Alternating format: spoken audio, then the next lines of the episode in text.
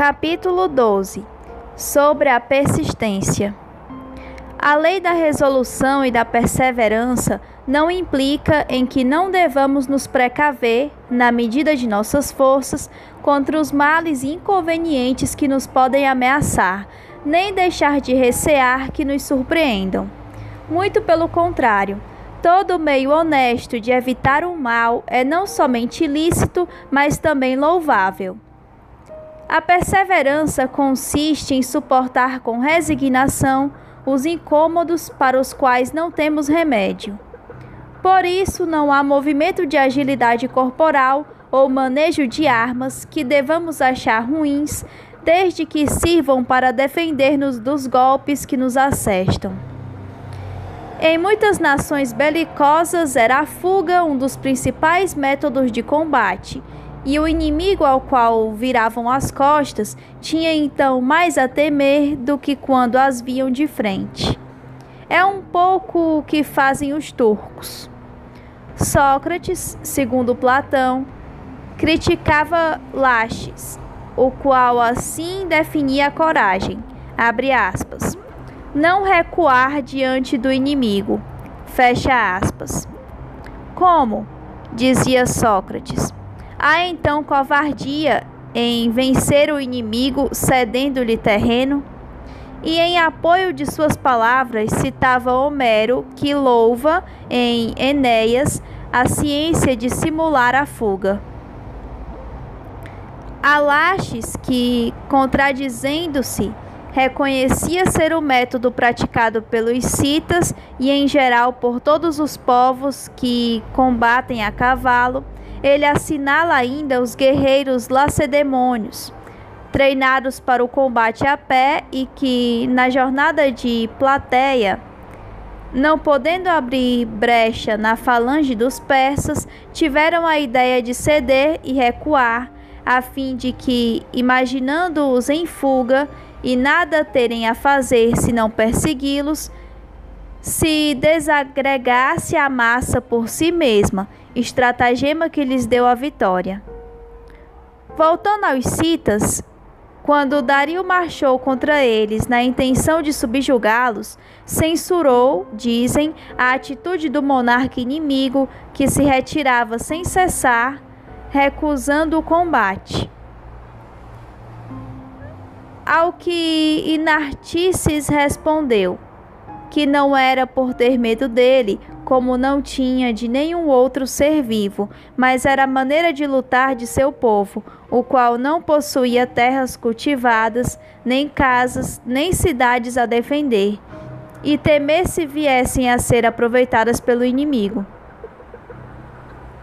Entretanto, se o desejo de Dario de chegar às vias de fato fosse grande, que se aproximasse da sepultura dos antepassados dos citas e ali encontraria com quem pelejar à vontade. Diante do canhão, porém, quando já se está avisado, como acontece em certas circunstâncias da guerra, não convém fugir de medo do tiro, tanto mais quanto pela sua rapidez e imprevisibilidade é quase inevitável. Por isso, de muitos soldados zombaram os companheiros ao vê-lo. Nessas ocasiões, erguer a mão ou baixar a cabeça a fim de deter ou evitar o projétil.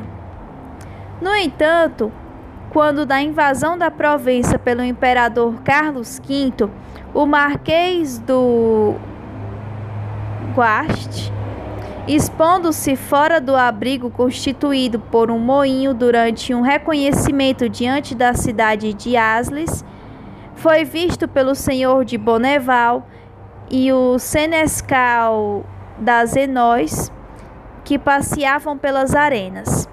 Eles o assinalaram ao senhor de Villiers, comandante da artilharia, o qual com tamanha precisão regulou a colubrina que se o Marquês não tivesse dado um salto para o lado, ao ver acender a peça, fora atingido em cheio.